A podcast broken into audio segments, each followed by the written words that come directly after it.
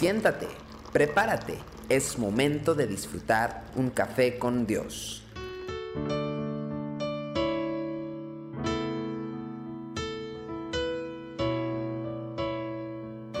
Hola, hola, qué bueno que juntos disfrutamos de un café con Dios desde las instalaciones del Centro Cristiano Yautepec y a través de MTM Radio. Hoy estamos compartiendo Lucas capítulo 2, versículo 18 al 19, hablando de aquel nacimiento maravilloso del Señor Jesucristo. Y todos los que oyeron se maravillaron de lo que los pastores les decían. Pero María guardaba todas estas cosas, meditándolas en su corazón. Los pastores estaban maravillados porque pues les había tocado vivir algo tan increíble tenemos que recordar que estos pastores eran hombres sencillos, sus vidas pasaban pues realmente en la soledad, en la quietud de los que viven al aire libre. Ellos iban siempre acompañando y, llevando a sus ovejas con el ritmo pausado propio de, su oficio. Eh, las noches eran estrelladas, tranquilas, serenas, los días con su cotidianeidad para llevar a estas ovejas a pastar. Y, de, repente, eh, sobre la existencia pacífica, eh, irrumpe eh, algo sobrenatural y, de proporciones dramáticas, porque llega un ángel del Señor y se les aparece y la gloria de Dios se manifiesta a su alrededor. O sea, imagínense, después de tener una vida tan pausada. Y el ángel calmó sus temerosos corazones y les compartió las buenas nuevas de Cristo. No había terminado de hablar cuando una multitud de huestes rodearon al ángel proclamando las maravillas del Altísimo. Con la sencillez de los humildes fueron al lugar que les había sido indicado y encontraron al niño Jesús exactamente donde debía estar. Seguramente esta experiencia añadió una cuota mayor de asombro a los pastores, porque no solamente el ángel se les apareció y les dijo, sino que además fueron y lo encontraron. Podemos imaginar que quizás se interrumpían entre ellos para dar los detalles de lo que les había pasado y todos los que les oían también se contagiaban de ese mismo sentido de, de maravilla, de alboroto, de gozo que ellos traían.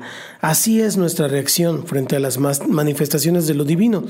Puede ser porque se nos haya conseguido presenciar algo muy especial del Señor sobre la vida de una persona eh, muy cercana a nosotros, o porque hemos visto al Señor tocar milagrosamente a un enfermo, o porque una persona resistente al Evangelio se ha quebrantado y ahora está caminando con Dios, y, así sucesivamente cosas que, que, son manifestaciones del Señor, pero sea cual sea esta manifestación, nos deja con una sensación de, de euforia, de entusiasmo. Al testimonio de la experiencia de los pastores, el evangelista agrega este pequeño comentario que dice, pero María guardaba todas estas cosas meditándolas en su corazón. Al comenzar con la palabra pero, nos está ayudando a entender que la Madre de Jesús había adoptado una postura que contrastaba con la de los pastores. ¿Es que ella no había experimentado ningún tipo de asombro? Claro que no, yo lo dudo. Seguramente ella no cesaba de sorprenderse continuamente por la forma en que Dios estaba obrando en su vida.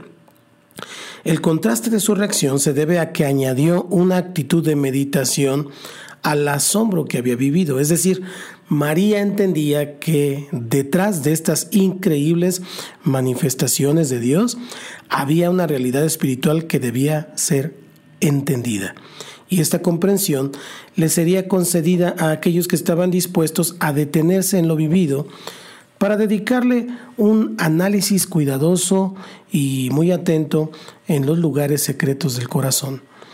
Esta es una actitud de madurez digna de imitación.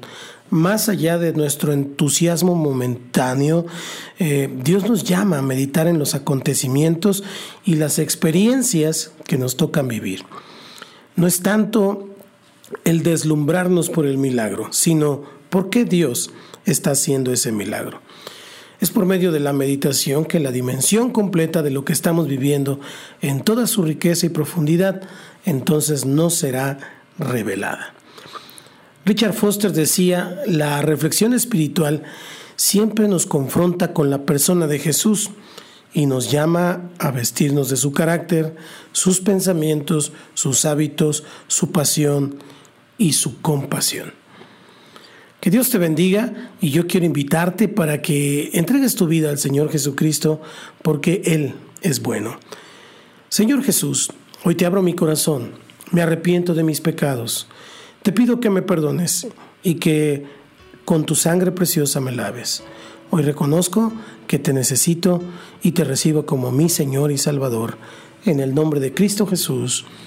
Amén. Que Dios te bendiga y que tengas un día excelente lleno de las maravillas del Señor. Nos vemos mañana. Esto es Café con Dios.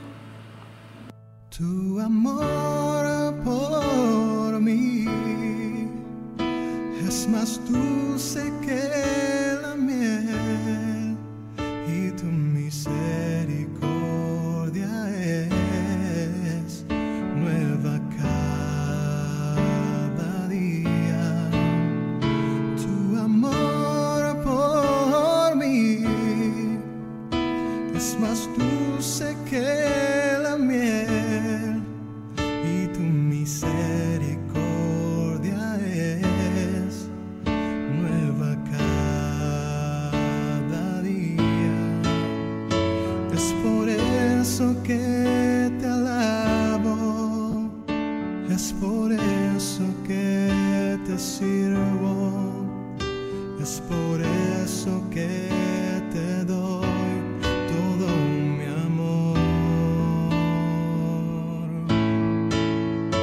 Es por eso que te alabo, es por eso que te sirvo, es por eso que